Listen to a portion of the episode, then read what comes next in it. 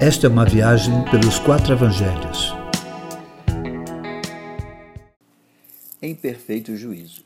Depois de ter acalmado o mar, Jesus e seus discípulos navegaram até a outra margem, que era uma região pagã. Ao chegarem, um homem endemoniado que andava nu e morava em sepulcro foi ao encontro de Jesus. Sua possessão era tão violenta que, mesmo quando preso com grilhões, estes eram quebrados e ninguém o segurava. Andava de dia e de noite, clamando pelos montes, e se feria com pedras. Aquele homem, digno de misericórdia, era um rejeitado da cidade e de seus familiares, com certeza um estorvo para todos. A intolerância faz com que rejeitemos outro ser humano e seus problemas, que classificamos como inaceitável. O homem foi até Jesus, o adorou, mas gritava que não tinha nada com Jesus e sua presença o atormentava.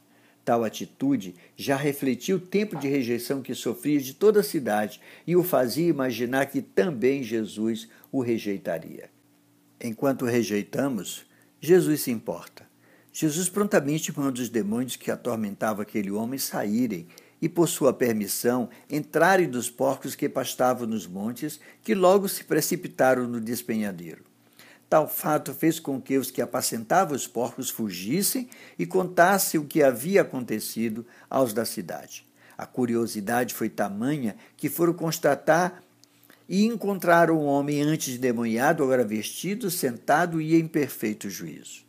Mesmo diante de um homem liberto e em perfeito juízo, os homens da cidade consideraram mais importante o prejuízo que tiveram com os porcos que pediram que Jesus saísse de suas terras.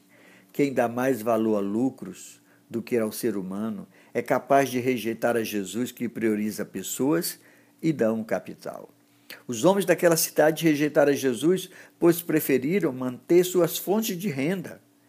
Eles preferiam o homem continuar endemoniado a ter sido livre por Jesus. Por isso, pediram que Jesus saísse de suas terras. Quando ia voltando para o barco, Jesus ouviu do homem agora liberto o desejo de acompanhá-lo. Provavelmente, esse desejo já era subproduto da rejeição sofrida e por isso não queria voltar ao convívio das pessoas naquela cidade. Jesus liberta o homem do que ele não pode fazê-lo, mas quer que eu liberto em frente aos seus medos que o aprisiona. O homem Queria ir com Jesus com medo da rejeição que sofrera. Mas Jesus o envia de volta para enfrentar seus monstros, para enfrentar seus familiares, para enfrentar aqueles que, os, que o havia rejeitado e a eles falar do que Deus havia feito na sua vida e como o tratara com misericórdia. Um ser humano sem Deus se descaracteriza, se desumaniza.